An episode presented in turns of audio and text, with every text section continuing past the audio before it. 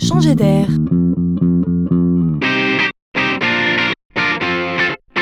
C'est la chronique de Laurent Collen. Pour identifier à coup sûr un individu, pour le distinguer le plus assurément d'un autre, on a connu plusieurs théories au fil du temps. D'abord, vous serez d'accord avec moi, il y a eu les empreintes digitales. Un tampon d'encre, une trace de doigt et un petit chiffon pour s'essuyer, vous vous souvenez de cela bien sûr. Et depuis, on a de cesse de découvrir de nouvelles alternatives toujours plus fiables qui ont toutes été implémentées plus ou moins largement. On a parlé d'ADN et plus récemment on a eu recours à la reconnaissance faciale. Mais si on en croit les experts, il y aurait mieux encore. Ça vous parle? Vous avez une idée? Eh bien imaginez que c'est la voix.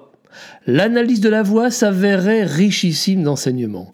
Dans la voix, il y aurait une tonne de petits indices tels que l'humeur, le statut social, l'éducation, l'âge, l'origine ethnique, la taille même.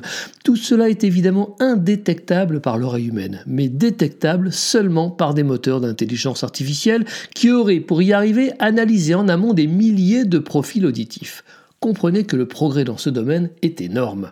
Grâce à la voix, on sera capable demain de décrypter jusqu'à nos personnalités, voire même les prémices de certaines maladies comme Parkinson. Bref, nous ne sommes pas au bout de nos surprises.